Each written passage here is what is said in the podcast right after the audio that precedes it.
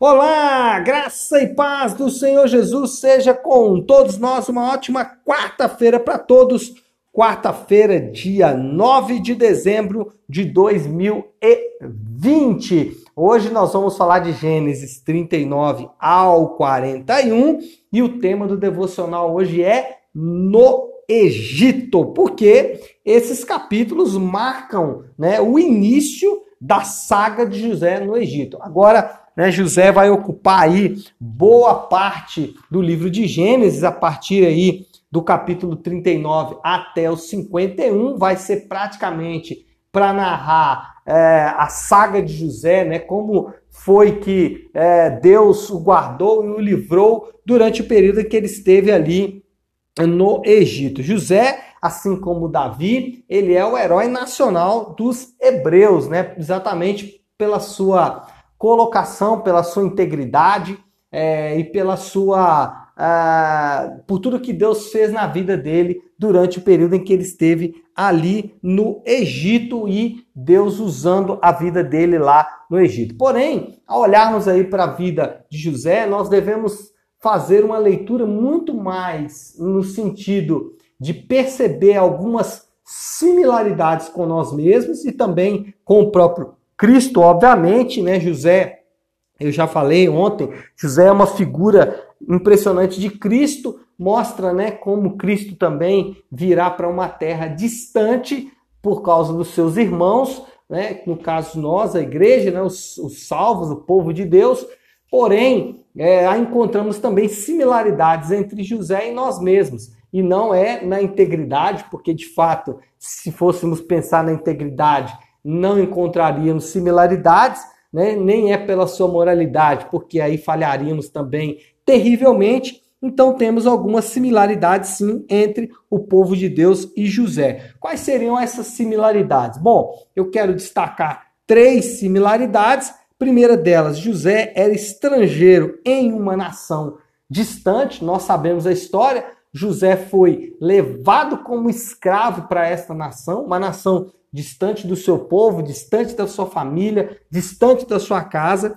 José, ele era então estrangeiro nesta nação, distante e tratado como estrangeiro nessa nação. Nós também, e aí a primeira similaridade, somos considerados como peregrinos e estrangeiros nessa terra. E a terra e o mundo têm uma grande hostilidade contra nós exatamente porque o mundo não nos reconhece como parte dessa terra, como parte deste povo. Por isso, nós e a igreja do Senhor Jesus é tratado como quase é, um, um, um, apêndice, né, como quase um abscesso na terra, né, uma, uma coisa assim completamente fora e que purga e que é, realmente é, causa bastante espanto nas pessoas do mundo. Então, somos peregrinos e forasteiros, e aí a aplicação é de que nós precisamos entender essa nossa condição de peregrinos e forasteiros. Não devemos ter os nossos olhos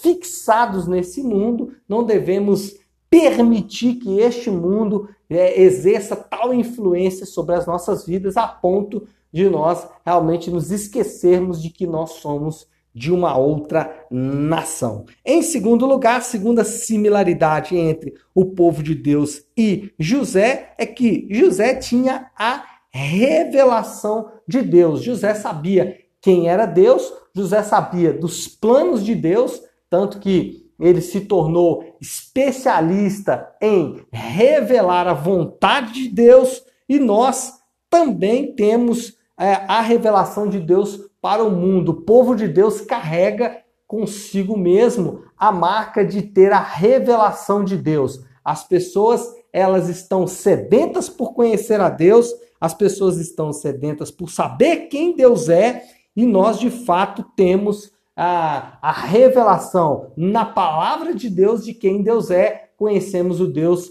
da Bíblia. Só que é, o fato de conhecer e ter revelação de Deus não tornou José superior às pessoas daquela terra. Pelo contrário, José se tornou servo daquele povo. José ele é, foi instrumento de Deus para que aquelas pessoas não morressem de fome durante o período de sete anos de intensa fome que passaria aquela terra, ou seja, a revelação de Deus nos torna servos e não senhores. E em terceiro lugar, a terceira similaridade entre o povo de Deus e José, José era parte do plano de Deus. José, ele de fato não estava ali por acaso, José não foi levantado porque era bonzinho, porque os seus olhos eram bonitos, ou porque Deus enxergou nele qualquer condição de estar ali. É, sabemos pela história que José, e aí no futuro vamos ver o quanto seu coração realmente precisava de tratamento,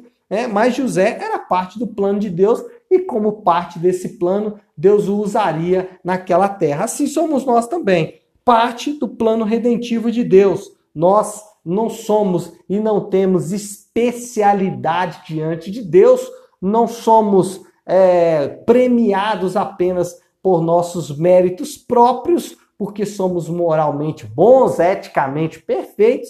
Pelo contrário, né, o Senhor ele não enxerga apenas a nossa vida, mas ele olha para o seu plano redentivo e ao olhar para esse plano, Deus ele então cumpre de acordo com a sua vontade. Então é isso, pessoal. É, espero que tenha abençoado a vida de cada um de vocês. Fiquem com Deus e uma ótima quarta-feira para todos.